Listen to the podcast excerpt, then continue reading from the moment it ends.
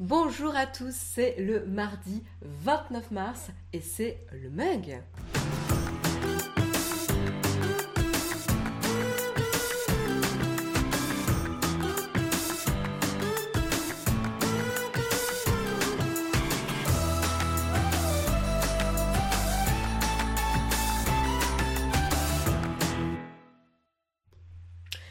Bonjour à tous, j'espère que vous avez la forme. J'ai l'impression que je suis un petit peu cramée euh, ce matin. Euh, là, la lumière est un petit peu, euh, un petit peu forte, mais bon, écoutez, c'est pas grave, on voit moins mes cernes.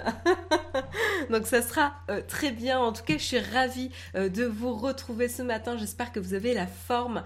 salut Samuel et merci de confirmer que le son est ok de votre côté. Alors attendez, j'organise un petit peu ma fenêtre pour vous voir, parce que du coup, j'ai plus les commentaires dans OBS.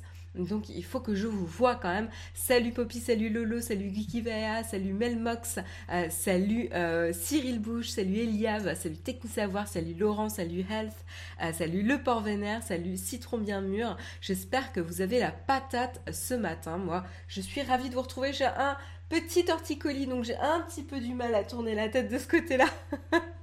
Donc je serais, euh, vous étonnez pas si je, parais un petit peu raide de ce côté-là, euh, c'est normal, ça s'est déclaré il y a quelques minutes. Parfait timing pour le euh, salut, salut, salut Disney, salut Psylob, salut T'es curieux. Salut Churmo, il y a du monde déjà ce matin. Salut Grolb, salut Foxty. Euh, donc ce matin, ce matin, de quoi va-t-on parler? Ben, On va parler évidemment d'actualité tech, sinon ça ne s'appellerait pas le mug. Vous allez me dire c'est quoi le rapport entre le nom du mug et euh, la tech, mais ça ne serait pas le mug si on ne débriefait pas de la tech. Je vais plutôt le, dire de cette manière-là.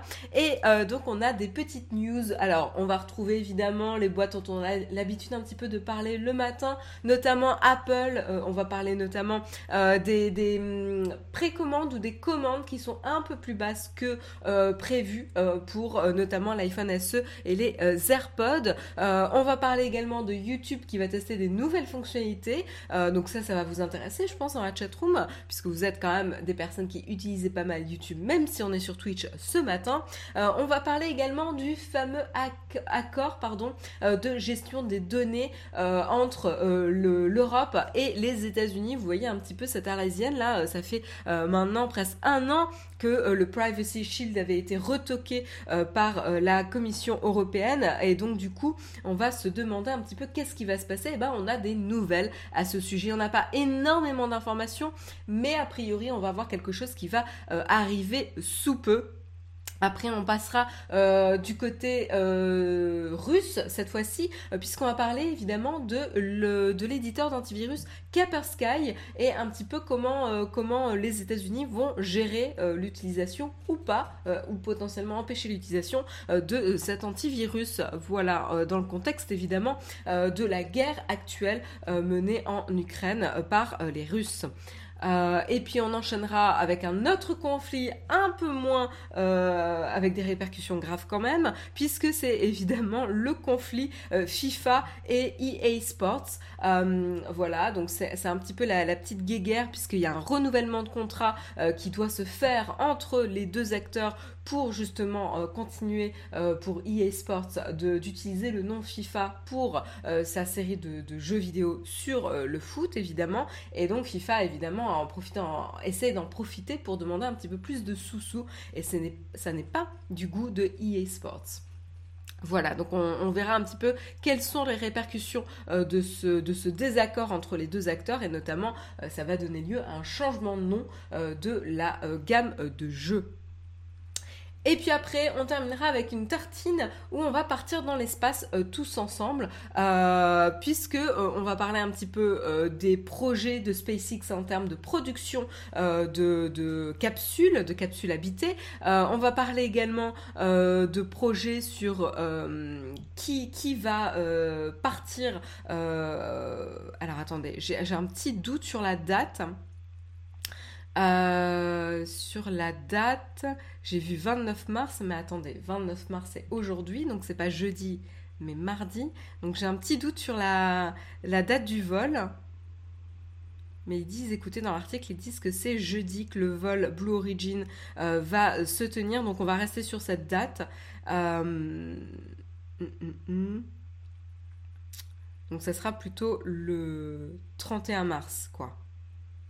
Je sais pas pourquoi j'ai cette date du 29 mars en, tête, je, je sais pas, je fais une, une, fixette ce matin. Mais écoutez, il y a un vol en tout cas qui est prévu, Blue Origin, euh, qui est prévu euh, ce jeudi. Euh, et donc du coup, du coup, on va voir un petit peu qui sera à bord de la navette, qu'est-ce qu'ils vont faire très exactement lors de ce vol? A priori, ce sera un, vol relativement court.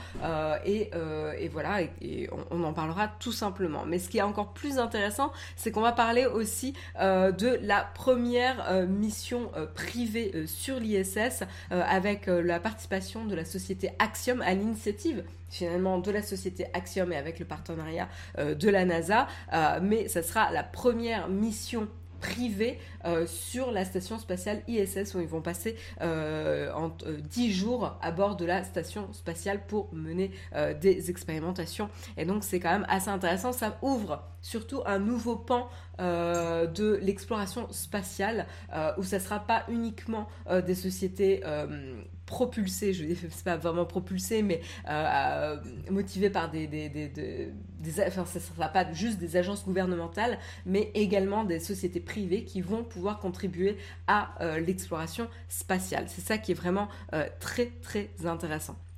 Donc voilà, euh, donc euh, voilà pour le petit programme. On fera une, petite tartine, euh, petite tartine spatiale ce matin. Mais avant de partir dans l'espace, on peut revenir quand même un petit peu sur Terre, le temps de faire nos premières news tech avec le Kawa ce matin. Mais avant de lancer le Kawa, parce que vous avez l'air d'être chaud chaud ce matin, je vais quand même en profiter pour remercier Kiwi-san qui a offert un abonnement à la communauté ce matin. Un grand grand merci Et puis on espère que du coup la crasse, euh, cette ce pseudo, euh, ça te permettra de découvrir euh, la chaîne et le live ce matin dans les meilleures conditions. Voilà, sans plus tarder, et donc j'en profite également pour remercier Nerolf qui a renouvelé, renouvelé son abonnement ce matin, deuxième mois d'abonnement, un grand merci pour ton soutien. Et également, mais arrêtez, arrêtez, qu'est-ce qui se passe ce matin? Vous me laissez pas lancer Vous me laissez pas lancer le kawa là.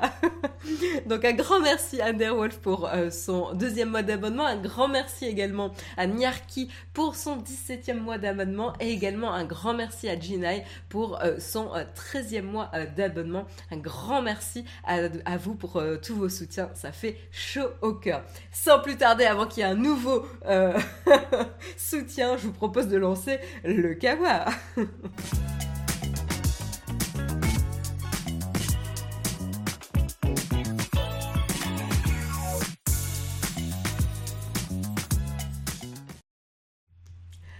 alors, petite précision, parce que j'ai vu un, commentaire qui m'a fait sourire dans la chatroom. Euh, c'est pratique le sommarion quand je suis en retard. Alors, The Best Gnome, euh, j'étais en retard aussi ce matin. j'ai eu 5 minutes de retard, donc c'est pour ça que le sommarion s'est étalé après 8h08. Euh, Généralement, je trouve que j'arrive à tenir un, petit peu mon sommarion à, 8h08, mais là, euh, en effet, il est 8h14. J'ai un petit peu dépassé, mais c'est parce que j'étais aussi en retard ce matin. Donc, tu vois, on était tous les deux à la bourre. Euh, donc voilà, un grand merci Sneak94 pour ton soutien. 18e mois d'abonnement. ouais, pas mal, pas mal. Un grand merci pour ton soutien. ça fait super plaisir. On est presque en avance sur le Sommarion finalement, presque Florian, tout à fait. Euh... Qui dit faisons en sorte qu'elle ne commence jamais ce monde. Vous aimez pas le programme ce matin, c'est pour ça que vous faites que des, que des soutiens en fait, c'est ça? Eliab, un grand merci pour ton abonnement, 13e mois d'abonnement, un grand merci pour ton soutien. Euh, arrêtez maintenant, ça suffit. Donc, euh, je ne vais pas réussir à faire mon premier article. Euh, je vous propose de commencer tranquillement euh, l'émission avec quelques petites news du côté de Apple. Alors, pas énormément, hein, mais c'est quand même intéressant de voir un peu, de tâter le, terrain et en tout cas la euh, la volonté des gens à, acheter euh, finalement les derniers euh, produits qu'Apple a présentés. Et qu'est-ce qui se passe? Ben finalement, on s'aperçoit que les demandes pour les iPhone SE qui ont été annoncés Euh, qui était euh, à l'origine euh, planifié pour 10 millions. alors attendez que, que, je m'y retrouve. donc voilà, donc en ce qui concerne les commandes d'iPhone SE et les commandes d'AirPod pour 2022, etc. et ben finalement les commandes pour l'instant sont beaucoup plus en deçà que prévu. donc moins de commandes qu'anticipées pour Apple. En effet, Apple avait anticipé de 15 à 20 millions d'iPhone SE en 2022 et euh, ici, euh, pardon, ils avaient prévu justement 25 à 30 millions d'iPhone SE commandés en 2022 et là justement ils revoient un petit peu euh, leur, leur prévision puisque ils envisagent de 15 à 20 millions de SE en 2022 donc c'est quand même une baisse assez conséquente hein, quand même en termes de prévision. Et c'est pour ça qu'ils vont arrêter justement la production enfin peut-être pas l'arrêter complètement, mais en tout cas au moins réduire la production pour ne pas se retrouver avec un surplus évidemment euh, d'appareils. Hein. c'est un peu ce qui c'est jamais très très bon. Euh, il faut toujours maintenir une tension entre euh, la production et, la demande pour éviter de payer et d'avoir à gérer du stockage aussi. Quoi. un grand grand merci alors il y a Health qui nous a envoyé des bits, je n'ai aucune idée de à quoi ça, sert, donc euh, n'hésitez pas à me dire dans le chatroom, je, suis curieuse, hein, je suis newbie de, Twitch, donc euh, je ne sais pas à quoi servent les, les, bits, mais un grand merci à toi.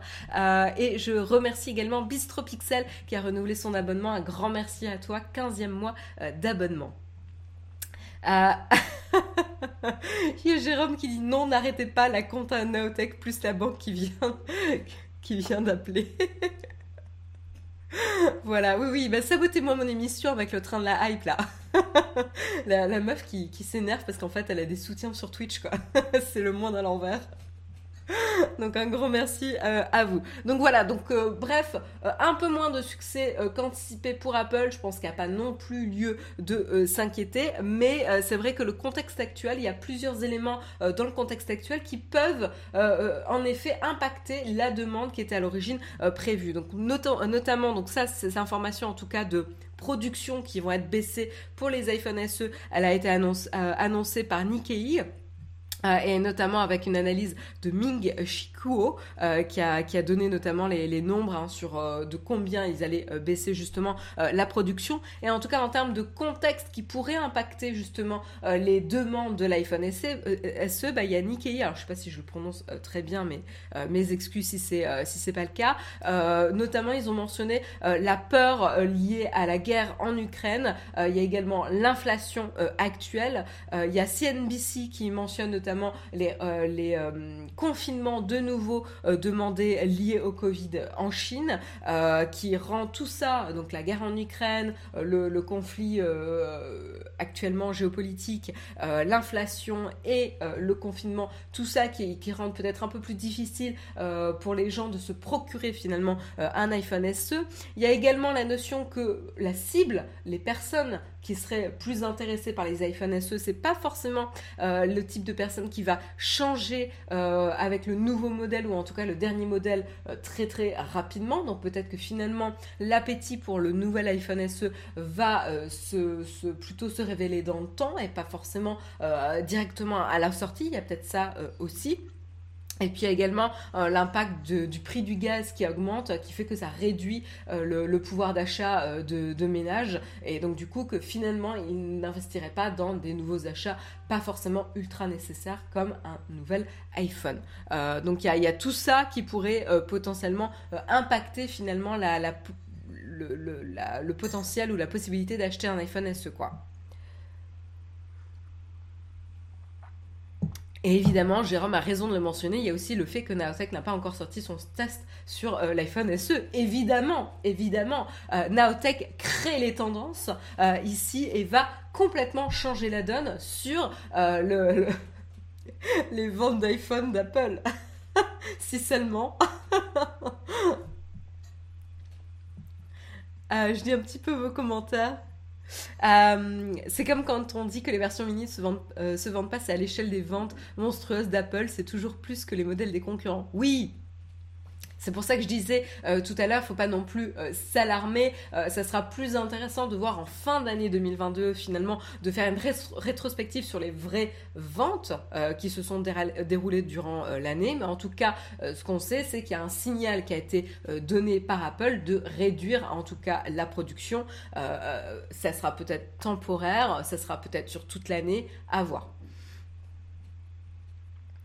Mais, euh, mais voilà en tout cas pour, euh, pour euh, l'information concernant Apple. Puis il y a également aussi une notion qui est intéressante aussi, c'est la compétitivité ou le positionnement de l'iPhone SE par rapport à ses autres, ses autres collègues, iPhone 13 et, compagnie. Ce qui est intéressant, c'est que certes, l'iPhone mini est plus l'iPhone mini 13 par exemple est plus cher, significativement plus cher ici Oh là là, alors attendez, est-ce qu'il faut que je partage des... Vous vous arrêtez pas de me déconcentrer ce matin euh, Je sais pas ce qui se passe là.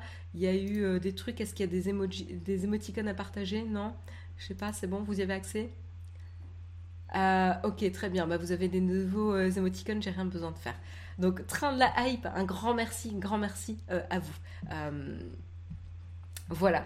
Euh, donc, je continue, je continue. Euh, la chose intéressante en termes de prix de positionnement de l'iPhone SE par rapport aux iPhone 13 euh, et notamment l'iPhone 13 mini. Alors, certes, comme je disais, l'iPhone 13 mini est quand même significativement plus cher que le iPhone SE, mais euh, c'est quand même assez différent quand on regarde les prix mensuels, euh, c'est-à-dire avec des opérateurs et, euh, et dans le prix des abonnements. par exemple, en tout cas aux États-Unis, chez Verizon, le SE coûte 11,94$ par mois pour un modèle 64 Go. donc ça veut dire que c'est quand même assez, assez intéressant. alors là, il compare ça à l'iPhone 12 mini, pas le, pas le 13, mais l'iPhone 12 mini, en comparaison, euh, avec un 64 Go euh, également euh, de, stockage, vous pouvez l'avoir à 16,66$. Donc on est ici à moins de, enfin ouais, à 5 dollars de différence entre l'iPhone SE finalement, qui a quand même un look euh, plutôt rétro euh, avec justement euh, le bouton, le, home screen button, etc. versus vraiment pas, la toute dernière génération de l'iPhone, mais la génération d'un an avant, l'iPhone 12, sachant que quand même les iPhones ont très très bonne durée de vie, c'est quand même une très très bonne affaire de pouvoir s'acheter l'iPhone 12. Et donc c'est vrai qu'à 5 dollars de différence par mois, bah, finalement le positionnement ici de l'iPhone SE est plus difficile à défendre. Donc c'est là où on peut se poser euh, se poser un petit peu des questions. Et puis, euh, une autre comparaison c'est que chez Verizon, toujours, euh, vous pourriez avoir un iPhone 13 mini à 128 Go pour 19,44$ par mois. donc ici, on est à 10 dollars de différence par mois. finalement, quand on étale par mois, évidemment, les différences sont moins importantes. évidemment, quand on additionne, c'est quand même un petit peu conséquent. Mais, mais c'est vrai que c'est un petit peu cannibalisé, quoi. Euh, comme le dit euh, Sneaker, euh, Sneak 94. Exactement. Arrêtez de la déconcentrer en lui donnant des sous. Exactement. Merci Florian.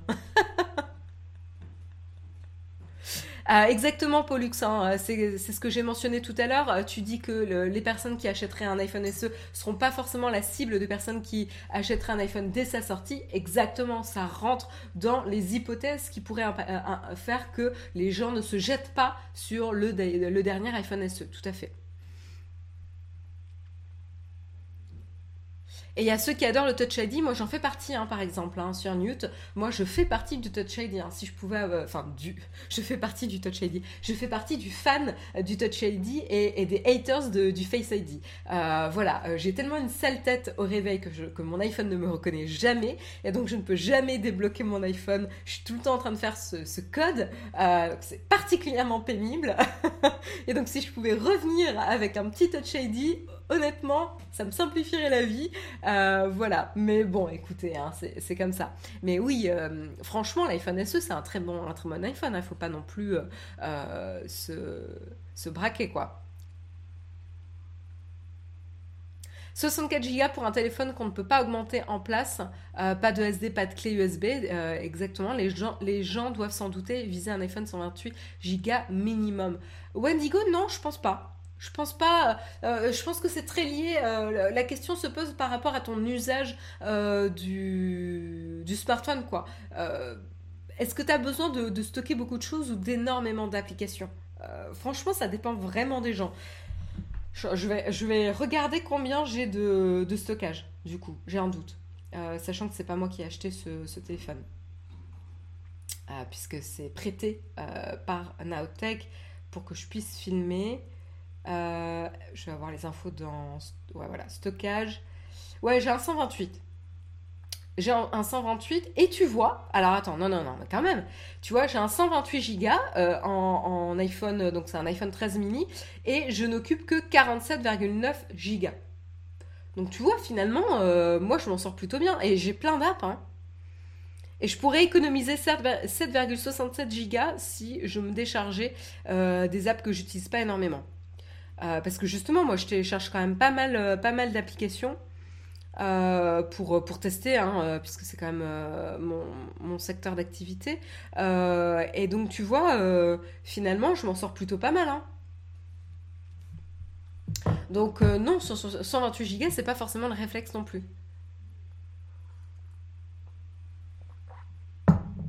Donc, donc voilà, en ce qui concerne de design daté ou de stockage, dites-vous que vous, vous êtes un public très tech, euh, donc vous allez euh, l'utiliser ou le surutiliser par rapport à une population classique, moyenne. Et peut-être qu'en fait finalement la population classique moyenne n'a pas forcément besoin euh, soit de la dernière technologie avec le Face ID, soit tout simplement d'un stockage de 128 Go. Donc je pense que ça, ça peut le faire quoi.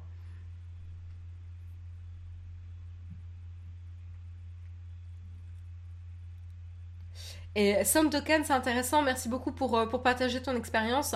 Sandokan qui travaille justement euh, au Luxembourg, euh, il travaille pour un grand opérateur et il dit justement qu'il voit que le 64 Go se vend très très bien.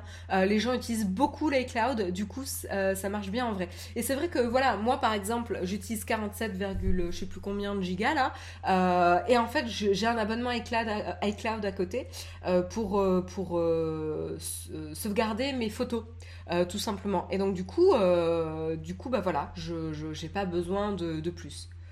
Néo 9256, est-ce que tu bosses sur Alan Mine également, Marion? Oui, euh, j'ai rejoint. C'est quoi ces questions sur mon travail? J'ai rejoint l'équipe d'Alan Mine il n'y a pas très longtemps. C'est tout nouveau, c'est un tout nouveau projet pour moi. Sachant qu'ils avaient déjà un, designer dans l'équipe. Donc, euh, donc oui, tout récemment, euh, Alan Mind, euh, un des, nouveaux services sur le bien-être mental, un des nouveaux services de ma société Alan. Voilà, petite parenthèse. et puis si vous avez d'autres questions sur mon travail, sur quoi je, je fais au quotidien, etc., on pourra évidemment en parler à la fin de l'émission. Euh, voilà, donc, euh, donc voilà en ce qui concerne Apple, hein, pas plus d'informations, mais euh, ça sera intéressant à suivre et, surtout de faire le bilan en fin d'année comme on le fait d'habitude. Hein.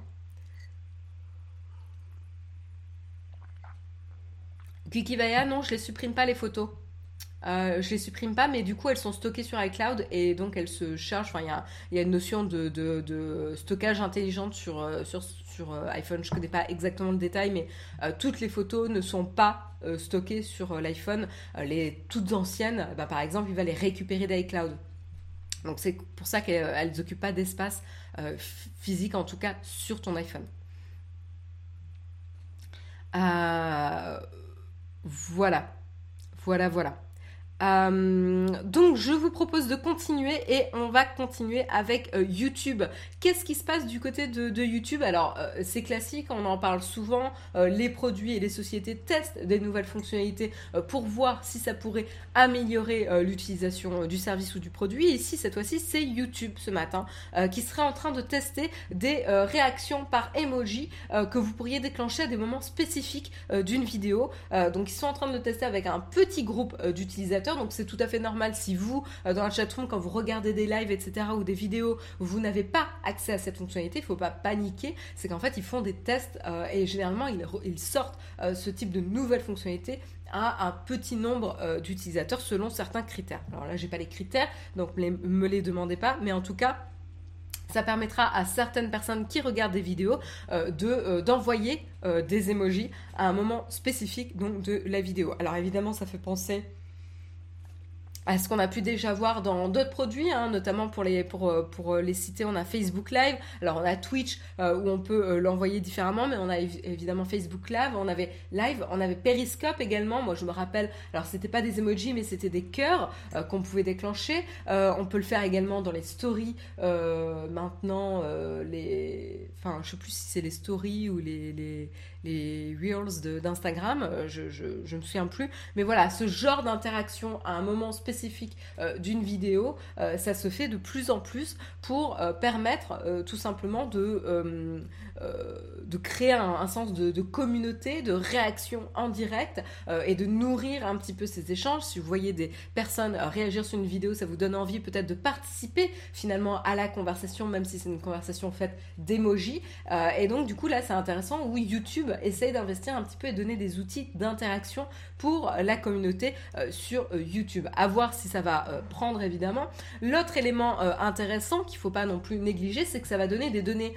Ça va donner ça va partager des données intéressantes aux créateurs sur YouTube, puisqu'en plus, ils vont pouvoir voir à quel moment, quel type de réaction a été euh, déclenché. Il y aura des statistiques, hein, évidemment, mais par exemple, voir quelle blague a fonctionné, quelle blague n'a pas fonctionné, etc. Ça, c'est des données qui peuvent être un petit peu intéressantes pour adapter potentiellement le ton euh, ou, euh, ou, la structure de l'émission. Donc, c'est vrai que ça donne des infos assez intéressantes. Qu'est-ce que je peux vous dire de plus là-dessus? Alors évidemment, si vous réagissez ou pas, ces données restent anonymisées. Hein. Ils vont pas euh, attacher l'emoji envoyé à l'identité de la personne qui l'a déclenché. C'est pas forcément ça qui est intéressant euh, pour YouTube ou même les créateurs. C'est plutôt la réaction globale euh, et pas, par exemple, la réaction de flonflon quand il regarde une vidéo. Même si on apprécie tous flonflon, on s'en fout que ça soit flonflon qui aime euh, telle vidéo et s'il aime, il peut le partager sur son compte Twitter. Non, ce qui est plus intéressant, c'est euh, les données à l'échelle plutôt, globale des personnes qui regardent euh, la vidéo. Donc c'est pour ça que ça restera anonymisé. Et donc ils sont en train de tester actuellement euh, une collection spécifique euh, d'emojis et de, et de réactions. Ils vont potentiellement les changer au fur et à mesure, c'est-à-dire qu'ils euh, vont peut-être s'apercevoir qu'il y a une réaction qui n'est jamais utilisée ou qui ne fonctionne pas ou qui est mal comprise, et donc ils vont peut-être la changer. Donc voilà, donc vraiment pour l'instant ils sont vraiment en mode d'expérimentation, et ça c'est c'est donc une, représentante, un représentant en tout cas de YouTube, de YouTube Team qui, qui l'a partagé. Euh, voilà. Euh, et donc du coup, un, petit nombre de chaînes euh, aujourd'hui vont pouvoir permettre de tester ce type de, réaction. Est-ce que vous, c'est quelque chose qui vous donne envie d'utiliser sur YouTube dans la chatroom? Ah, Vous êtes encore sur l'article précédent. Il faut, faut, avancer. Hein vous croyez Google quand ils disent qu'ils vont anonymiser?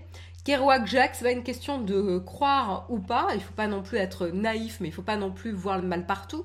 Euh, il y a aussi l'intérêt euh, de, Google qu'il faut plutôt voir. C'est plutôt ça sur lequel il faut réfléchir. Euh, Google, ici, n'a aucun intérêt de collecter des informations à l'échelle de l'utilisateur avec son identité. En fait, ce qu'il veut savoir, c'est les grandes tendances ici et les grandes réactions euh, à, une échelle de plusieurs, euh, plusieurs utilisateurs. Euh, il s'en fout que toi, Kerouac Jack, tu aies aimé encore une fois une vidéo spécifique à un moment donné ou pas. donc, donc, faut pas non plus être euh, dans, les espèces de conspirations euh, où on est euh, suivi de partout avec toutes nos actions listées sous notre identité. non, non, c'est plutôt quel est l'intérêt pour Google réel? Parce qu'en fait, il y a un coût hein, à stocker des données plus précises. Il y a un coût aussi de stockage de ces données et de traitement de ces données. Donc, donc voilà, il n'y a pas vraiment d'intérêt. Mais oui, on adore Flonflon. Mais quand je disais on s'en fout de la réaction flonflon, c'est pas Ah, vous m'avez mal comprise. Évidemment qu'on adore flonflon chez Naotech et dans votre chatroom. Peut-être sympa pour échelonner les réactions, mais ça ne me ferait pas consommer plus de vidéos. Et est-ce que ça intéresse les créateurs? Je pense que oui, euh, Pollux. Tu vois, comme je disais, l'exemple de voir quel type de, blague a fonctionné ou pas, euh, ça, peut être, euh, ça peut être intéressant. Mais du coup, ils ont retiré les pouces rouges pour ça. Bah voir en fait, en fait, flonflon c'est pas tout à fait la même chose. Les pouces, rouges, en fait, le problème avec les pouces rouges, c'est que ça donne un signal négatif. Euh, voilà. Et donc du coup, ça peut pénaliser les créateurs et créer une mauvaise ambiance, encourager les mauvaises ambiances et les trolls euh, sur euh, les vidéos. On en a déjà parlé. maintenant, pour le set de réactions qu'ils ont mis à disposition, par exemple sur YouTube, et je n'ai pas la liste, donc c'est vrai que c'est un petit peu compliqué d'en parler plus en détail. on n'a pas de données sur quelles réactions seraient utilisées. Mais par exemple, il y a une différence entre à la chute d'une blague, voir plein d'émoticônes avec un, rire en pleurs là, euh, versus ne pas en voir, tu vois. Ne pas en voir ici, c'est un signal finalement négatif parce que toi, tu faisais l'hypothèse en tant que créateur que la blague allait fonctionner et allait faire réagir les gens. Donc si tu vois que finalement il y a très peu de réactions, tu peux en conclure que du coup la blague n'a pas fonctionné. Sans mettre un emoji ou un émoticône négatif.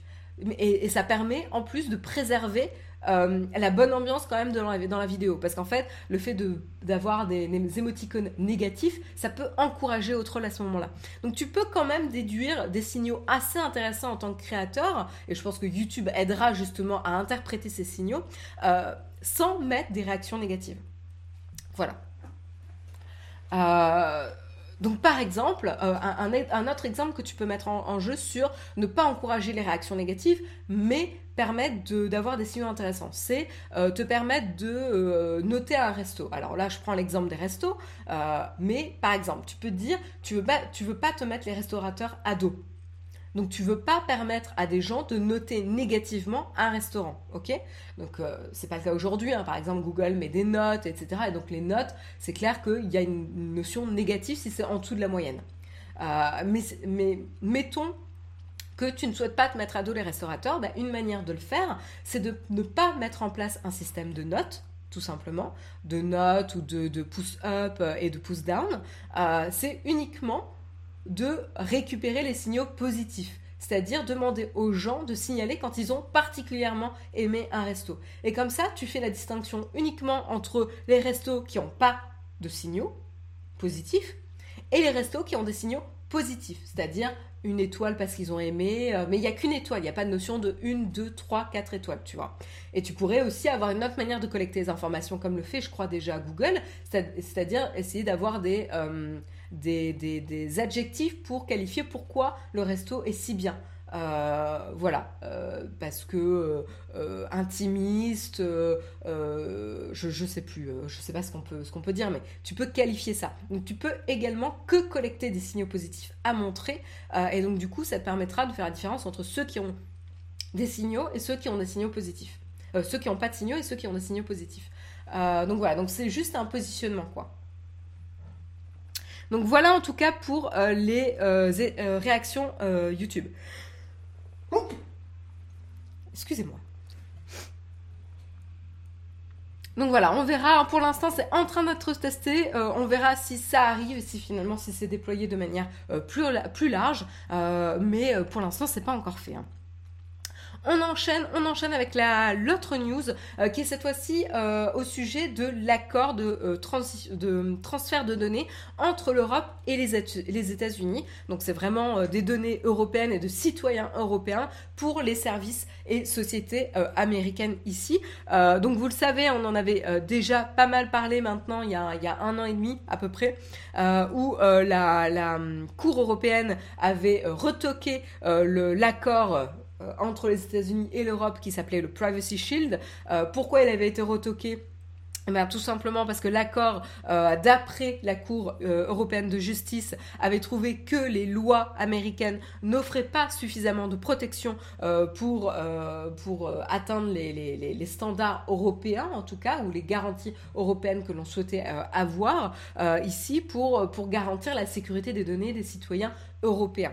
Donc c'est comme ça que le Privacy Shield, à l'époque, il y a un an et demi, avait été retoqué. Et depuis, euh, ça a laissé du coup euh, sujet à interprétation et un petit peu en, stand-by, un petit peu, cette notion de traitement euh, de données, quel type de données on peut collecter, comment ça doit être stocké, comment ça doit être gardé, sous combien de temps, bref, tout ce qui peut réglementer un petit peu le traitement de ces données des citoyens européens qui utilisent des services américains. Et donc du coup c'est un vrai, euh, un vrai problème. Ici la bonne nouvelle c'est qu'a priori euh, la Commission européenne et les États-Unis ont annoncé euh, du coup un, ce week-end un nouvel accord, donc un, nouvel accord transatlantique de Data Privacy Framework, donc un nouveau framework de, de, de, protection des données transatlantiques. Week-end et donc euh, qui clarifierait un petit peu la réglementation euh, et, les, protections à appliquer euh, pour les transferts de données des citoyens européens pour l'usage des sociétés américaines. Alors pour l'instant on a honnêtement zéro détail. Donc c'est un petit peu compliqué de vous donner euh, de, la matière. Je voulais juste euh, vous tenir au courant qu'a priori ça avance et que très prochainement on devrait avoir plus d'informations euh, sur le sujet. Mais pour l'instant on n'a aucun texte à se mettre sous la dent pour... pour un petit peu décortiquer un petit peu les mesures de protection qui seraient mises en place, mais en tout cas, a priori, ça avance, ça avance là-dessus. Donc euh, on vous tiendra évidemment euh, au courant. En tout cas, il y a une partie qui permettrait justement aux citoyens euh, de demander une correction concernant leurs propres données. Et là, ça se passerait, ça serait un processus qui se passerait avec une cour indépendante de, qui serait en charge du coup de revoir un petit peu les process de protection des données quand il y a un recours demandé par un citoyen européen. Et donc cette cour devrait être indépendante, donc on ne sait pas qu'est-ce qui garantirait son indépendance aujourd'hui, on n'a pas le détail, euh, et qui aurait donc complète autorité ici pour traiter les, de, les cas de réclamation euh, et de demande euh, par les citoyens européens. Donc on va voir un petit peu quelle forme ça prendra quand on aura plus d'informations, mais en tout cas il y a cet aspect. Il y a aussi un autre aspect où le gouvernement américain s'assurera qu'elle ne collectera uniquement les signaux d'information d'intelligence de, de, nécessaire uniquement euh, pour euh, quand, il y a une vraie menace euh, nationale, de sécurité nationale ici. on le sait qu'avec l'affaire Snowden, etc. On a eu quand même un grand, un grand déballage du fait qu'il y a eu la surveillance masse, de masse sans réelle légitimité ici. Donc du coup, il y avait une notion de, d'avoir des garanties, d'éviter de tomber dans ce genre d'écueil. Encore une fois, on n'a aucun détail sur quel type de garantie euh, serait prise, mais en tout cas, ça fait partie des sujets de préoccupation qui seraient traités dans ce nouvel accord transatlantique de traitement des données euh, des citoyens européens. Euh, voilà. Et donc après, il y a eu des remarques. Hein. C'est vrai que on peut le voir, hein, Facebook, Google, enfin en gros les grands géants de la tech attendent évidemment enfin cet accord pour pouvoir avoir réellement une base solide pour euh, redéfinir un petit peu le traitement des données de leurs euh, utilisateurs. Euh, j'en profite pour dire un grand merci. grand merci, je ne sais pas si je te remercie, remercier Elissa, mais un grand merci pour ton abonnement, 15e mois d'abonnement, et un grand merci également à Flo645 pour ton renouvellement, 14e mois d'abonnement. Un grand merci pour vos soutiens dans la chatroom. Donc voilà, donc Facebook et Google pousse euh, énormément, hein, très durement pour avoir un accord euh, qui leur permettrait d'avoir des bases solides. Euh, et c'est ce qu'ils disent, hein, notamment Google, la, la, la, VP, enfin le VP de, public, de, la, de la Public Policy, Karan Bhatia, s'est exprimé chez Google et il a dit justement qu'ils attendaient avec impatience de pouvoir euh, certifier leur process sous euh, couvert de ce nouvel accord de traitement euh, des données à la première opportunité possible. pour Google, ce genre de standards sont plutôt une base et non un plafond, c'est-à-dire que c'est plutôt, ça leur permet de construire des services par-dessus euh, avec des bases solides au lieu de limiter avec un plafond. C'est en tout cas l'image euh, euh, qu'il partage et je trouve que c'est plutôt une manière constructive de le, voir et c'est plutôt encourageant. Donc à voir dans le futur, on vous tiendra au courant quand on aura évidemment plus d'informations sur le sujet, mais en tout cas, on, arrive peut-être au bout du tunnel. Moi, j'essaie toujours d'être un petit peu optimiste sur, sur le sujet. voilà. Euh, on continue et cette fois-ci on va faire un tour euh, du côté euh, russe. Alors russe et États-Unis, hein, parce que là on a vu les États-Unis qui essaient de trouver des accords avec l'Europe, et là on va avoir les États-Unis qui prennent des mesures contre des sociétés russes ici. Qu'est-ce qui se passe Tout simplement, L'éditeur d'antivirus, russe Kaspersky Lab a été placé vendredi, euh, dernier, donc 25 mars, sur la liste noire de la Federal euh, Communication Commission, à la FCC. Euh, donc c'est le régulateur des télécommunications aux États-Unis. Hein. et donc c'est la première fois ici qu'une société russe est ajoutée à cette liste d'entreprises qui sont considérées du coup comme un risque pour la sécurité nationale des États-Unis. Euh, actuellement, en tout cas, jusqu'ici, elles étaient exclusivement composées de sociétés chinoises. Donc là, il y a un vrai tournant qui est marqué. Euh, et donc, du coup, c'est quoi les répercussions euh, sur, sur le fait que Kaspersky Lab fasse partie de cette liste noire de sociétés, et eh bien tout simplement, les administrations américaines ne peuvent plus acheter des produits ou des services vendus par les entreprises qui figurent sur cette liste. voilà. Euh, donc pour l'instant, on n'a pas les détails des motivations finalement euh, de cette prise de décision. Euh, Skylab, eux, euh, se sont dit que ça ne, ça ne, ça n'est pas lié à euh, alors attendez, j'essaie de retrouver, à une, à une crainte spécifique par rapport, au service Capper Skylab, mais c'est plutôt lié euh, au contexte euh, géopolitique actuel. Voilà, voilà j'ai retrouvé, j'ai retrouvé l'information. Donc voilà, c'est plutôt lié au climat géopolitique actuel, tendu évidemment avec la Russie qui mène cette guerre contre l'Ukraine et les États-Unis, l'Europe, de nombreux pays qui euh, essaye de pointer du doigt et euh, d'arrêter de, mettre en place des mesures, euh, des contraintes et des sanctions envers la Russie pour les contraindre à arrêter cette, cette guerre. et donc du coup, ça serait plutôt lié à ce climat géopolitique actuel plutôt qu'une évaluation détaillée de la sécurité des produits et services de Kaspersky. En tout cas, c'est ce que dit l'entreprise Kaspersky Lab, évidemment. Euh, voilà, donc Kaspersky, pour rappel, hein, ça a quand même un éditeur euh, de logiciels euh, connu, ultra connu, qui revendique plus de 400 millions d'utilisateurs dans le monde. Les États-Unis avaient déjà pris d'ailleurs des mesures interdisant, l'utilisation des produits de sa société dans certaines administrations jusqu'ici. ils évoquaient à l'époque des risques inacceptable euh, lié à l'obligation faite à toutes les entreprises russes de collaborer avec le FSB. C'est le FSB, c'est le service de renseignement euh, intérieur, hein, évidemment.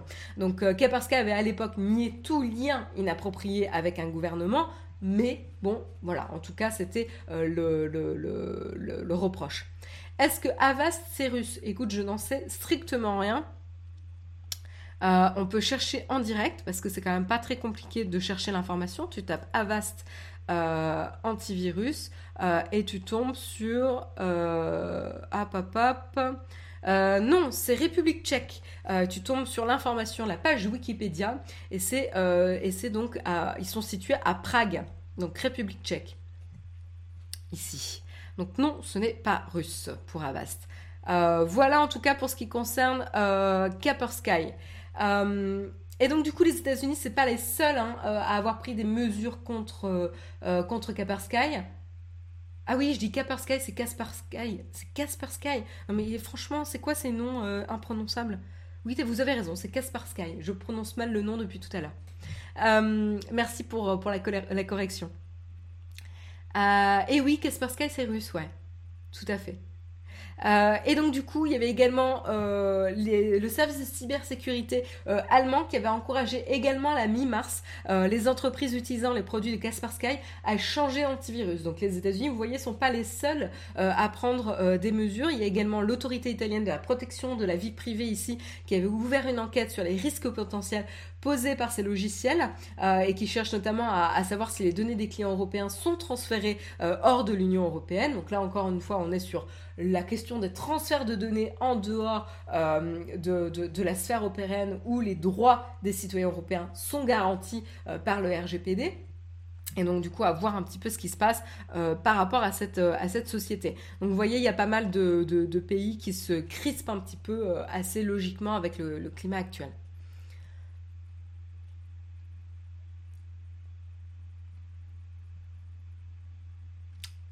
Voilà, euh, Laurent, c'est exactement ce que je viens de dire. Les Allemands, eux aussi, on met la pression sur l'éditeur, ouais. Tout à fait.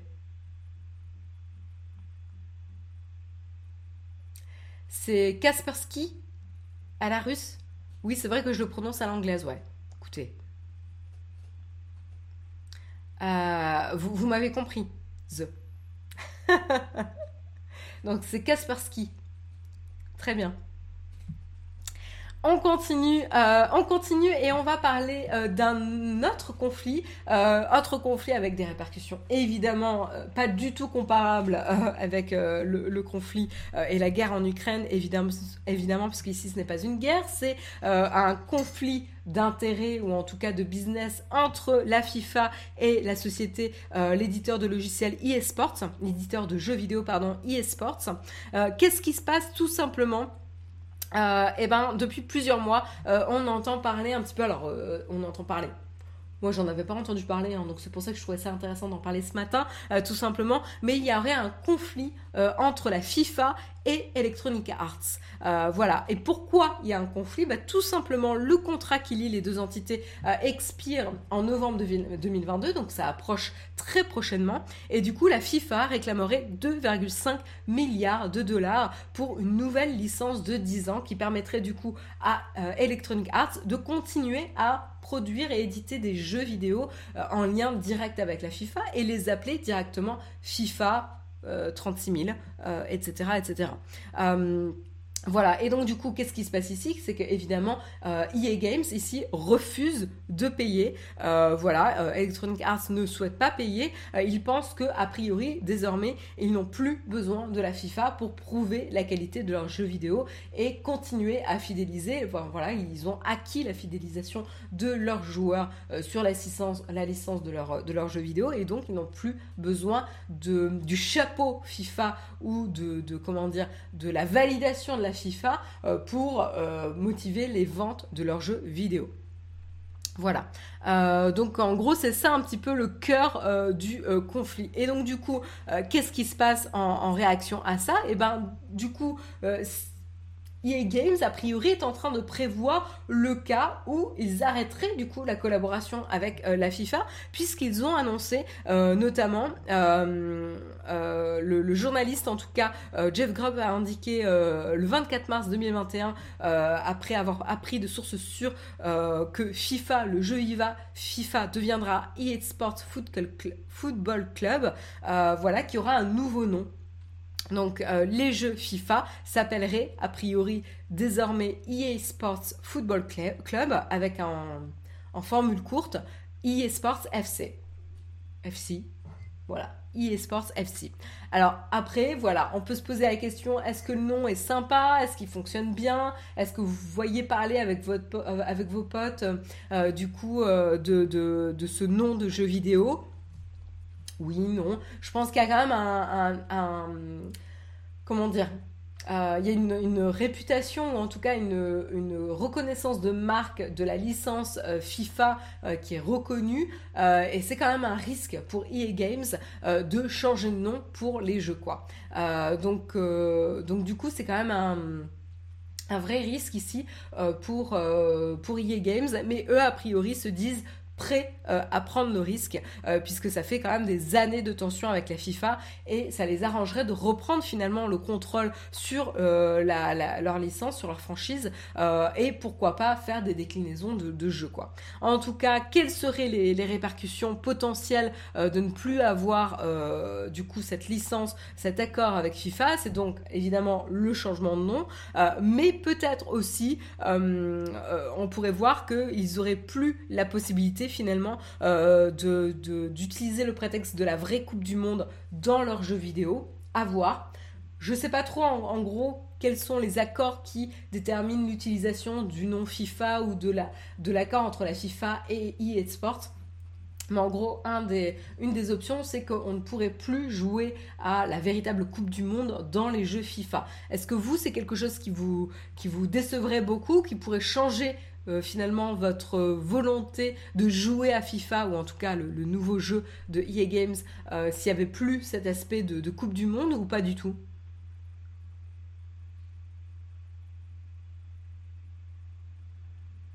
Jamais aimé le foot, du coup, pas du tout intéressé. Oui, Kiwi-san, euh, moi non plus, hein, je, m'en fous royalement du foot. Et alors, en plus, le foot dans le jeu vidéo, autant dire que voilà. Mais il faut quand même reconnaître que FIFA, c'est quand même un, jeu emblématique. Hein. Faut, enfin, c'est, je veux dire, même moi qui, n'y joue pas, c'est un des jeux les hyper hyper connus quoi. Ouais, il y a Murazi qui nous dit quand même c'est dommage, ouais. Est-ce que potentiellement vous pourrez jouer avec les, footballeurs stars aussi? Parce qu'il y a aussi cette notion.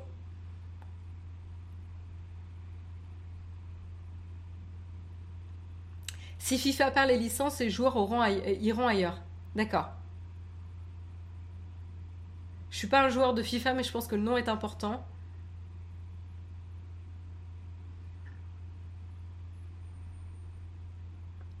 Ils feront comme à l'époque, ils mettront des noms proches des vrais. C'était d'ailleurs très drôle dans les années 90. Même sur la scène e-sport, c'est un jeu encore super important.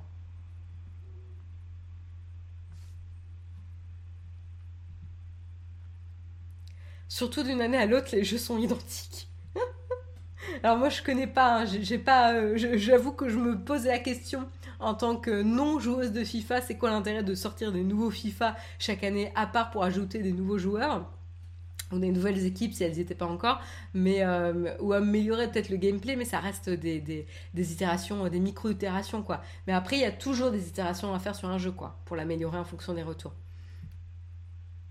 J'ai pas suivi l'évolution depuis le, du jeu depuis 2010. Euh, à l'époque, il n'y avait pas de Coupe du Monde. D'accord.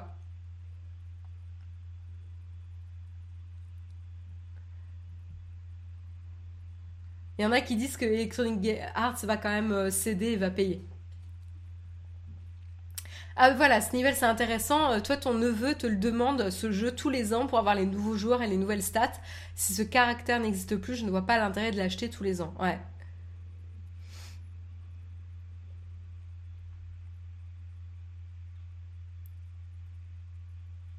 FIFA reste l'un des jeux les plus vendus chaque année. Un changement de nom, ça ne restera pas sans conséquence, ouais. Donc à voir, ouais. Euh, je doute que l'usage commercial des noms des joueurs appartienne à la FIFA. Ça reste leur propriété. C'est un deal direct, Electronic Arts et joueurs. Eh ben je sais pas, Olek. Euh, justement, je me pose la question. Euh, est-ce qu'en effet, c'est des deals qui sont négociés avec chaque joueur sur Electronic, Electronic Arts ou c'est finalement pour les joueurs qui sont professionnels et qui font partie de de la FIFA, euh, qui, jouent dans le cadre de la FIFA, sont dans ce cas négociés directement pour, euh, avec un accord tacite pour qu'on utilise leur nom dans ce genre de, de, produit? Je ne sais pas. Je ne m'y connais pas assez justement sur le sujet.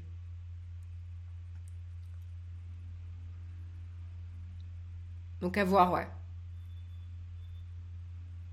Donc, euh, euh, voilà, en tout cas, euh, en tout cas, ce qui se passe, c'est potentiellement changement de nom. On n'a pas plus d'informations. Hein. le reste, c'est des spéculations, mais a priori, quelque chose qui est un peu plus certain, ça serait un changement de nom ici. Si leur nom appartenait à la FIFA, ça poserait des problèmes pour les autres publicités pour d'autres marques. Oui, peut-être qu'ils n'ont pas un accord d'exclusivité, hein, je sais pas. Mais c'est un bon point, Oleg. Après, ils n'ont peut-être pas un accord d'exclusivité, mais permettrait potentiellement euh, d'utiliser le nom des, joueurs euh, à voir.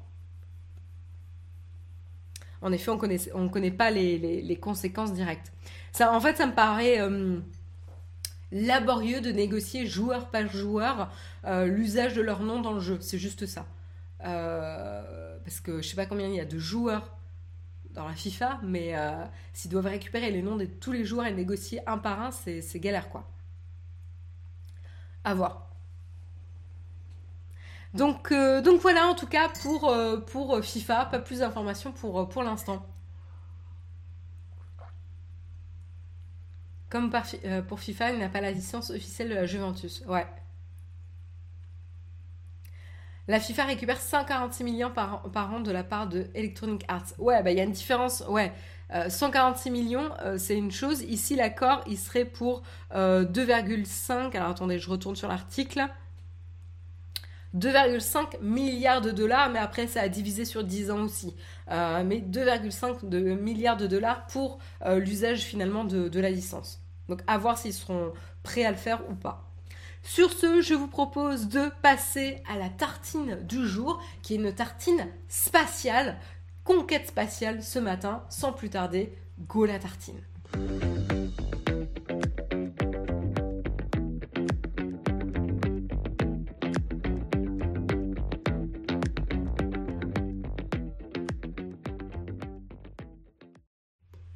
Donc voilà, petite tartine volante ce matin, puisqu'on va partir euh, dans l'espace à bord de notre tartine. Et on va parler, on va commencer par parler de SpaceX. Euh, et des plans de SpaceX ce matin. Alors on n'a pas que SpaceX hein, dans les plans, on a plusieurs petites news euh, liées à la conquête spatiale, mais je voulais commencer par SpaceX. Alors qu'est-ce qu'on sait? C'est qu'aujourd'hui SpaceX a prévu quatre capsules spatiales, capsules habitées, hein, pour le transport de personnes. Et pas une de plus. il ne prévoit pas, par exemple, de construire d'autres exemplaires de son véhicule. A priori, ça c'est une information euh, que communique Reuters, euh, qu'ils ils l'ont communiqué le 28 mars dernier, donc hier. Euh, a priori, ils ont échangé avec un cadre de l'entreprise. et donc, du coup, ça veut dire que SpaceX va uniquement reposer sur une flotte relativement réduite pour assurer la navette entre la Terre et l'ISS, la Station spatiale internationale. Euh, les quatre capsules actuelles ont chacune euh, un petit nom, euh, un, petit nom évidemment pour les, les différencier. On a Endeavour qui veut dire détermination. On a résilience, endurance et freedom, liberté évidemment en français. Donc on a trois d'entre elles euh, qui sont déjà opérationnelles, hein, puisqu'on Endeavor, euh, je sais pas comment on prononce euh, Endeavor, je, ne sais pas bien le prononcer, donc excusez mon, accent anglais. Euh, Endeavor Resilience ont déjà servi deux fois, et puis on a Endurance qui a également servi une fois, et puis la petite dernière, Freedom, qui elle est en cours de fabrication actuellement. donc du coup...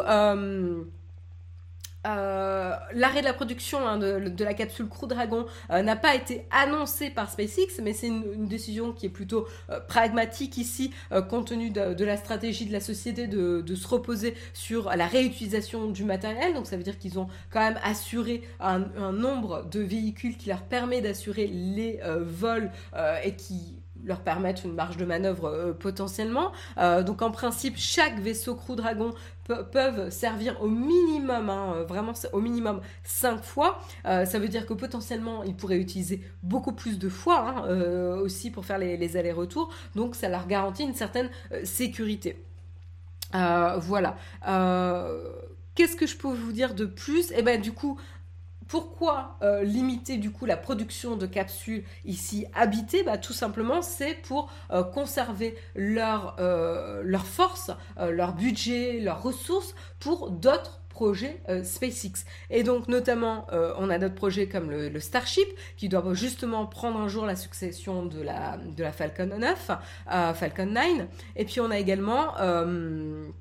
Euh, un tout nouveau euh, vaisseau spatial qui est prévu aussi euh, pour, pour la capsule Crew Dragon. donc voilà, donc ils ont des projets en cours, donc c'est assez logique finalement qu'ils puissent se concentrer sur le plus important ici et de, de, comment dire, de gérer les différentes chaînes de production et les différents projets quand il y a besoin, quoi.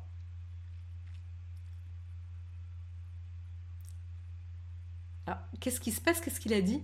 Euh, qu'est-ce qu'a dit Jérôme là où tout le monde... Marion, même en retard, elle lance la tartine à 9h. Ah, c'est... c'est un troll direct à, à Jérôme ça. Ok, d'accord.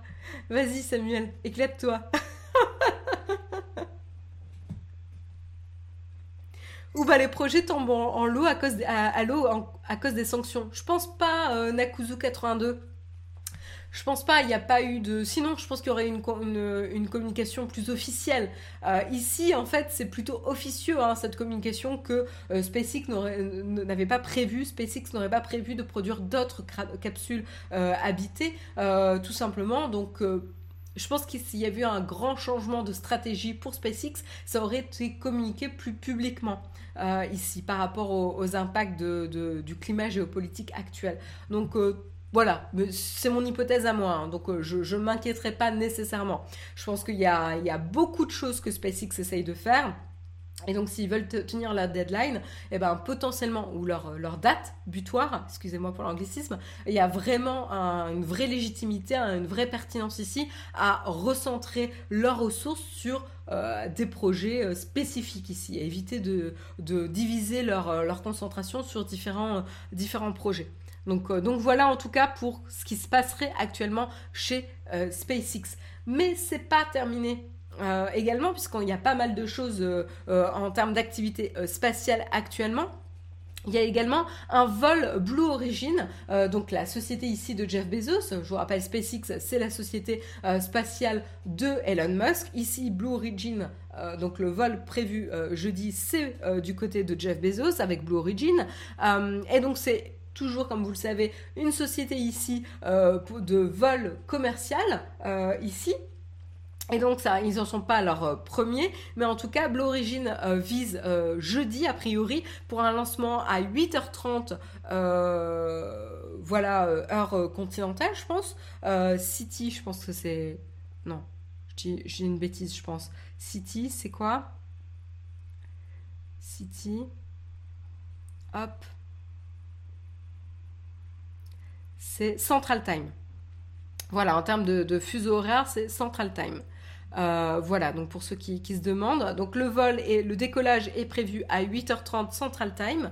Euh, et vous pouvez euh, suivre le lancement directement sur le, le, webcast de Blue Origin jeudi matin. Donc jeudi, jeudi matin prochain. Vous avez le lien dans l'article qui est partagé dans le Flipboard Naotech. Donc n'hésitez pas à accéder au lien via l'article hein, si vous le cherchez. Comme ça, vous n'allez pas galérer. et donc du coup, le vol ici va être relativement court, hein, puisqu'en fait ça va être un vol de 10 minutes, vraiment un aller-retour ici, euh, pour, euh, euh, tout simplement avoir quelques passagers qui vont pouvoir faire l'expérience de la zéro gravité et d'avoir la vue euh, du coup sur euh, la planète Terre euh, jusqu'à ce que évidemment la gravité les fasse revenir sur Terre avec un parachute qui va du coup se déployer pour assurer un atterrissage tout en douceur à proximité du site de lancement. Donc c'est vraiment un vol à, peu près comme ça quoi, juste pour, pour avoir une expérience plutôt brève finalement du, de, de la zéro gravité quoi et de la vue euh, sur la planète Terre. Euh, on n'a pas de prix aujourd'hui sur les tickets qui permettent de bénéficier d'un vol euh, Blue Origin, mais en tout cas, ce qu'on peut voir, c'est qu'il y a notamment eu un ticket qui a été gagné à une mise en chair, et la mise en chair a atteint un montant de 28 millions de dollars. Donc il y a ce passager qui a pu du coup obtenir son ticket pour 28 millions de dollars, et puis on peut, comparer aussi le prix avec un autre acteur de vols commerciaux, euh, notamment Virgin Galactic, euh, qui eux vendent, ils ont communiqué leur prix euh, publiquement, qui vendent leur siège pour 450 000 dollars par siège. Voilà. Donc comme ça, vous connaissez le, prix. C'est 450 000 dollars par, par, siège pour ceux qui souhaitent faire le vol avec Virgin Galactic. voilà, donc c'est vrai que c'est quand même un petit peu en dehors des, prix grand public, hein, on va le dire comme ça, mais c'est quand même assez fascinant de se dire que ça devient euh, accessible euh, à des, personnes privées, des individus, euh, voilà, comme, pas, comme vous et moi, parce qu'on n'a pas, on n'a pas 450 000 dollars à, dépenser pour un vol dans l'espace, mais pourquoi pas? Je veux dire, pourquoi pas. donc c'est assez, fascinant. en termes de qui sont les passagers qui vont pouvoir faire ce vol prévu euh, jeudi eh ben, On a notamment Gary Lai. Euh, qui, est, euh, le seul passager qui ne va pas payer justement pour le vol prévu jeudi prochain et tout simplement pourquoi il fait partie du vol jeudi prochain c'est que en fait il y avait le mince il remplace comment il s'appelle? Pourquoi j'ai pas le nom? J'ai la photo, mais j'ai pas le nom de, l'acteur là. Euh... Hop, hop, hop, j'essaie de retrouver.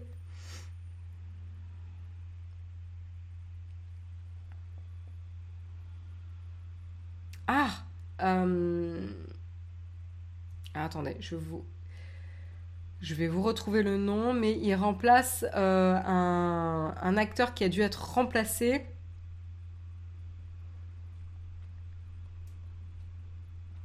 parce qu'il ne pouvait plus a priori en faire partie. C'est... Ah mais sérieux quoi, je voyais son nom tout à l'heure partout. Et là, évidemment, je l'ai plus.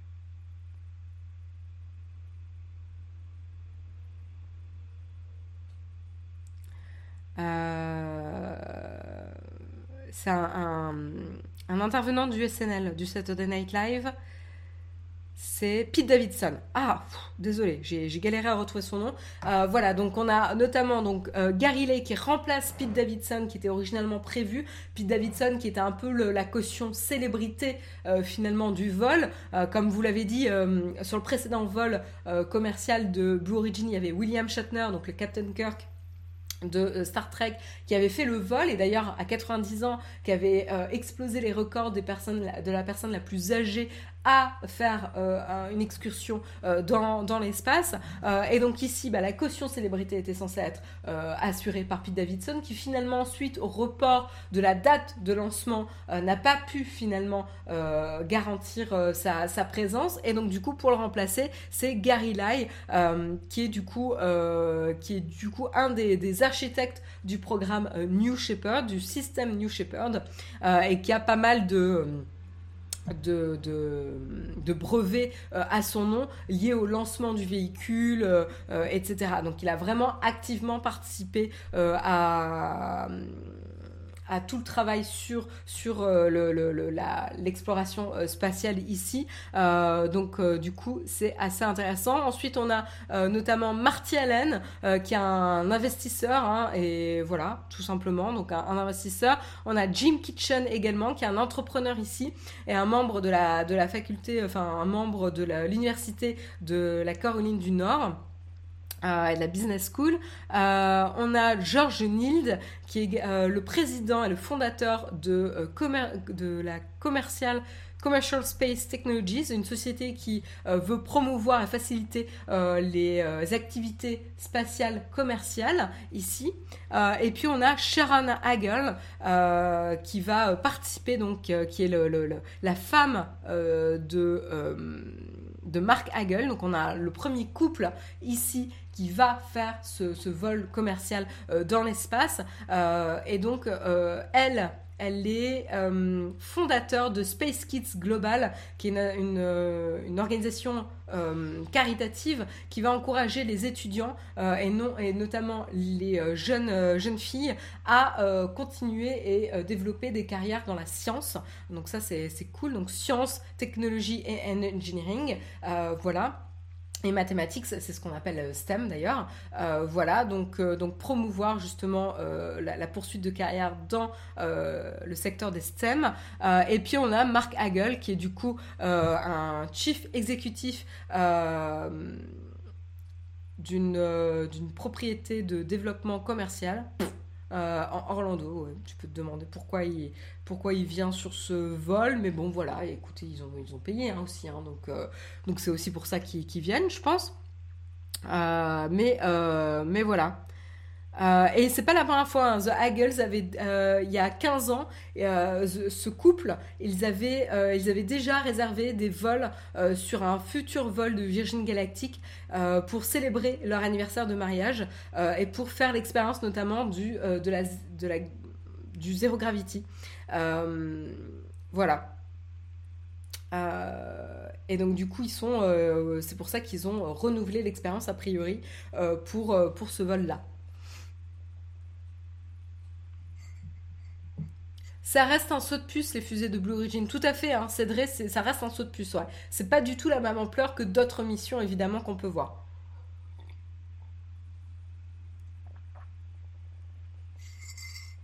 Et donc du coup, pour comparer à d'autres euh, missions, on va continuer avec justement une autre mission prévue euh, prochainement. Euh, c'est notamment la première mission. Alors, c'est une mission touristique, mais pas vraiment. C'est une mission privée sur l'ISS, donc sur la station internationale spatiale. Donc il y a une première mission euh, euh, sur la station internationale euh, spatiale qui va se dérouler, qui est organisée par une société privée. Donc ça c'est intéressant. Alors là, la NASA a, retardé le lancement, hein. c'est quelque chose qui, arrive régulièrement souvent, tout simplement parce qu'a priori, il y a eu un il y a eu une préparation. Euh, je, ne retrouve plus la raison. Voilà. Euh, parce qu'il y a une préparation pour, pour une, mission liée à Artemis à côté d'un avec un, lanceur à proximité du site qui, qui, a qui a déclenché un retard hein, pour, pour le lancement de cette mission privée-là. Et c'est quoi cette mission privée? C'est une, une, mission qui a été organisée par la société Axiom Space, qui est une société texane. Euh, qui est supposé euh, démarrer euh, ce dimanche 3 avril, qui a été retardé finalement au mercredi 6 avril prochain, donc semaine prochaine, hein, euh, et qui va euh, se lancer depuis euh, le centre spatial Kennedy, voilà, au Kennedy Center en Floride, donc prévu pour mercredi prochain. donc qu'est-ce qui se passe? On va avoir quatre participants ici qui vont faire partie de la mission. on a notamment trois astronautes amateurs, notamment on a l'investisseur canadien et philanthropique Marc Paty, on a l'entrepreneur entrepreneur américain euh, Larry Connor et on a également euh, l'ancien pilote Air Force euh, Ethan Steeb qui, font tous partie de, ce vol et qui ont chacun payé 55 millions de dollars. Voilà, 55 millions de dollars pour faire partie de ce vol. et donc du coup, ils seront accompagnés du du commandant, du commandant euh, Michael Lopez Alegria qui va coordonner du coup euh, la mission et qui est un ancien astronaute de la NASA ici. Euh, et en fait, qu'est-ce qui va se passer lors de cette mission? Bah, C'est une mission de 10 jours à bord de l'ISS. Donc là, on n'est pas sur 10 minutes. Hein. voilà, on n'est pas sur 10 minutes avec Blue Origin où il y a une personne qui a payé son ticket 28 millions de dollars aux enchères pour pouvoir faire un saut de puce, euh, comme tu le disais dans la chatroom, dans l'espace. Ici, on est sur 55 millions de dollars, qui, est une somme évidemment astronomique, pour, pas ne, faire, pour ne pas faire de mauvais jeu de mots, euh, mais qui vont rester 10 jours sur la station internationale spatiale. Euh, donc c'est quand même assez, euh, assez étonnant et ça marque vraiment un tournant ici dans euh, l'exploration euh, spatiale. ces membres d'équipage ont évidemment passé des mois d'entraînement de, intensif ici pour s'adapter et être suffisamment apte à supporter justement euh, les conditions de, microgravité euh, qui sont présentes sur la station internationale spatiale. Euh, et, donc du coup, ils vont également pouvoir poursuivre des, tests et des recherches directement sur la, la station. et c'est assez étonnant parce que la station spatiale internationale va être du coup plus occupé que d'habitude, euh, puisque ça va, euh, il va y avoir, euh, lors de, l'arrivée de ce nouvel équipage, il va y avoir 11 personnes au total qui vont être présentes sur la station spatiale internationale. Normalement, c'est plutôt aux alentours de 6 à 7 personnes qui sont sur la station. Ici, on va atteindre 11 personnes. Donc, euh, dans un petit, un petit espace confiné dans l'espace, euh, il y a intérêt à euh, être, faire preuve de, diplomatie. On va dire ça comme ça pour, pour pas. pour pas craquer quoi. plus, plus on est confiné avec plus de, personnes, plus potentiellement ça peut être difficile aussi. donc je trouve ça assez remarquable. Euh, et donc, qu'est-ce que je peux vous dire de plus euh, sur, euh, sur cette information? Voilà, donc c'est vraiment un différent. je tiens à préciser, hein, mais cette mission avec Axiom Space, elle est vraiment différente et a un but différent de tout ce qui est Blue Origin et Virgin Galactic, qui sont ici des espèces de petites promenades dans l'espace pour tester la zéro gravité et avoir une belle vue sur la Terre. là, il s'agit vraiment, vraiment d'une mission sur la station spatiale internationale où ces personnes-là, certes, elles ont payé leur ticket, mais elles vont pouvoir conduire des euh, expérimentations scientifiques euh, sur la station. Euh, ils vont notamment euh, étudier euh, les effets du, du, voyage dans l'espace. Euh, ils vont notamment travailler sur le design des habitats spatiaux, enfin, enfin spatial ou voilà de l'espace. ils vont également travailler sur l'assemblement et l'auto-assemblement d'un d'un véhicule spatial, etc. Et tout ça potentiellement, ça pourrait donner naissance à une nouvelle station spatiale privé, à usage privé cette fois-ci. Aujourd'hui, la seule qui existe, c'est évidemment la Station euh, spatiale internationale, l'ISS, mais pourquoi pas euh, dans le futur, on pourrait penser à plusieurs stations internationales, certaines à destination privée, d'autres euh, portées par le gouvernement comme l'ISS ou les gouvernements, mais ça sera assez intéressant.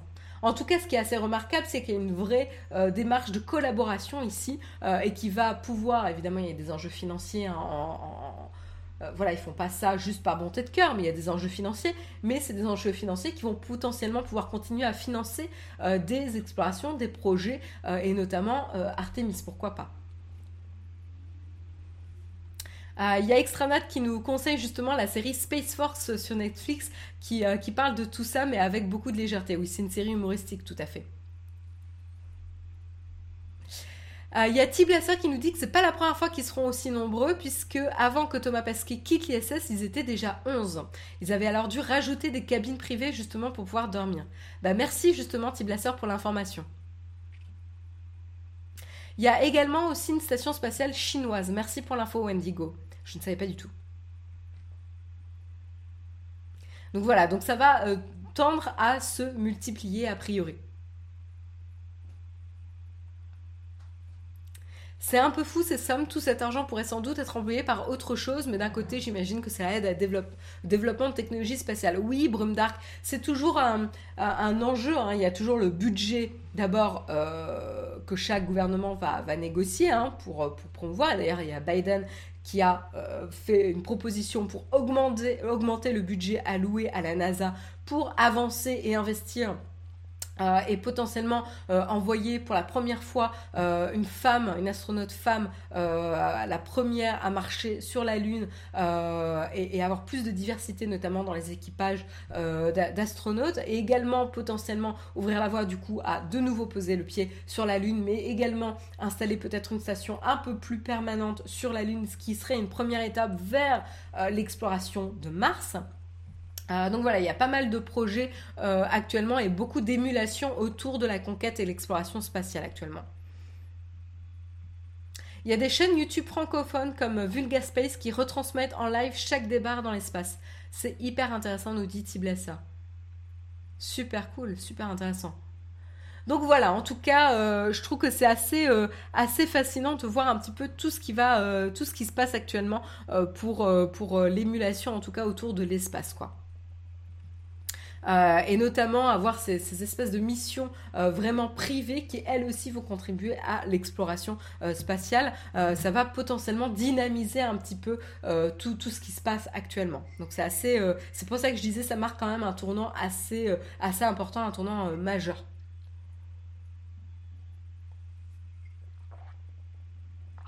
Voilà. écoutez, il est 9h22. Euh, je vous propose du coup de terminer tranquillement euh, l'émission, parce qu'il est déjà 9h22, j'ai passé plus de temps que je le pensais finalement sur notre tartine volante. Euh, je vous propose tranquillement de clore cette émission. On va voir tranquillement s'il y a peut-être un raid, un petit raid qu'on peut lancer avant de se quitter. pourquoi j'ai pas le bouton?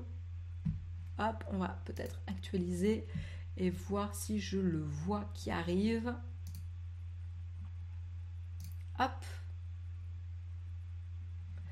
Et euh, voilà, je vois mon petit bouton de raid qui est là. Et donc on va aller faire un petit coucou du côté de Pépipin, parce que moi j'aime bien l'art le matin. Euh, ça fait commencer la journée tranquillement et du bon pied. Euh, Marion, j'ai fini Ted Lasso, que regarder maintenant? Je vais pas avoir le temps de te faire des recommandations, mais si euh, l'espace euh, te tente, euh, je, te, recommande For All Mankind. Après, ça te replonge un peu dans la guerre froide aussi, donc dans le climat actuel, ça peut être un petit peu angoissant, mais For All Mankind, sur Apple TV, très très chouette série que moi j'ai beaucoup appréciée. Sinon, autre, série que j'ai adoré et j'ai adoré la dernière saison, c'est The Good Fight, spin-off de The Good Wife qui est vraiment dix fois meilleur, genre c'est incomparable finalement, ah, mais The Good Fight, vraiment je te la recommande, euh, c'est une série euh, qui va traiter des sujets de l'actualité, notamment dans la dernière saison elle a traité euh, de, des présidentielles américaines, de la prise du Capitole, de euh, de la désinformation, euh, de, l'initiative que euh, chaque citoyen pourrait faire leur propre justice avec une cour de justice alternative à la cour officielle des États-Unis. Donc c'est hyper intéressant et tout ce que ça peut donner comme choses positives et négatives en termes d'impact. Enfin bref, c'est vraiment une, série très très passionnante quand on est intéressé par la tech et par l'actualité et qui va être traitée avec un ton très très corrosif, on va, on va peut-être le dire un petit peu euh, comme ça, euh, très décalé aussi.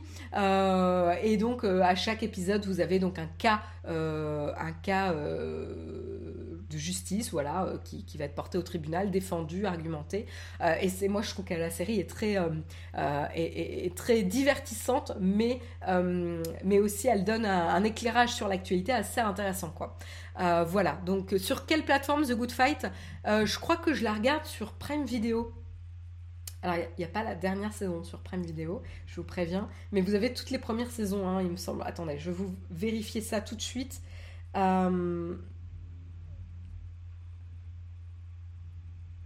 The Good Fight sur Prime Video, vous avez la saison 1 jusqu'à. Alors, attendez. Jusqu'à la saison 5. Voilà. Vous avez quand même 5... Non, vous avez 3 saisons. Vous avez la saison 1 à 3 sur Prime et les restes, elles sont pas disponibles sur, euh, sur Prime. Mais déjà avec les trois premières, si vous êtes intéressé, vous, vous pouvez le faire quoi. Et sinon, bah, euh, vous pouvez euh, faire appel à votre, cousin américain pour vous procurer les saisons. Voilà. Que penses-tu de l'Oscar de Hans Zimmer pour la BO de Dune? C'est complètement absurde. Je, je vraiment, récompenser Hans Zimmer pour cette BO nulle avec aucun intérêt qui alourdit le film constamment. Bref, je l'avais déjà dit pour, euh, euh, pour l'autre récompense qui était les. J'ai un, trou. Euh, je sais plus si c'était les, les Grammy ou je sais plus quoi. Non, c'est pas les Grammy. Ah, je sais plus quelle récompense on avait, on avait parlé avant les Oscars où ils avaient également été récompensés là-dessus. Vraiment, la BO d'une, pour moi, c'était. Bref, je n'ai absolument pas aimé la BO de Dune. C'est un avis personnel. et a priori, euh, ben voilà, l'Académie des Oscars n'était pas d'accord avec moi. Euh, voilà. Sur ce, je vous souhaite à tous une excellente journée. Euh, et puis, je vous donne rendez-vous la semaine prochaine pour le mug en ma compagnie. Mais sinon, sinon vous retrouvez comme d'habitude tous les matins de la semaine à 8h le mug. Très bonne journée à tous et à bientôt. Bye bye.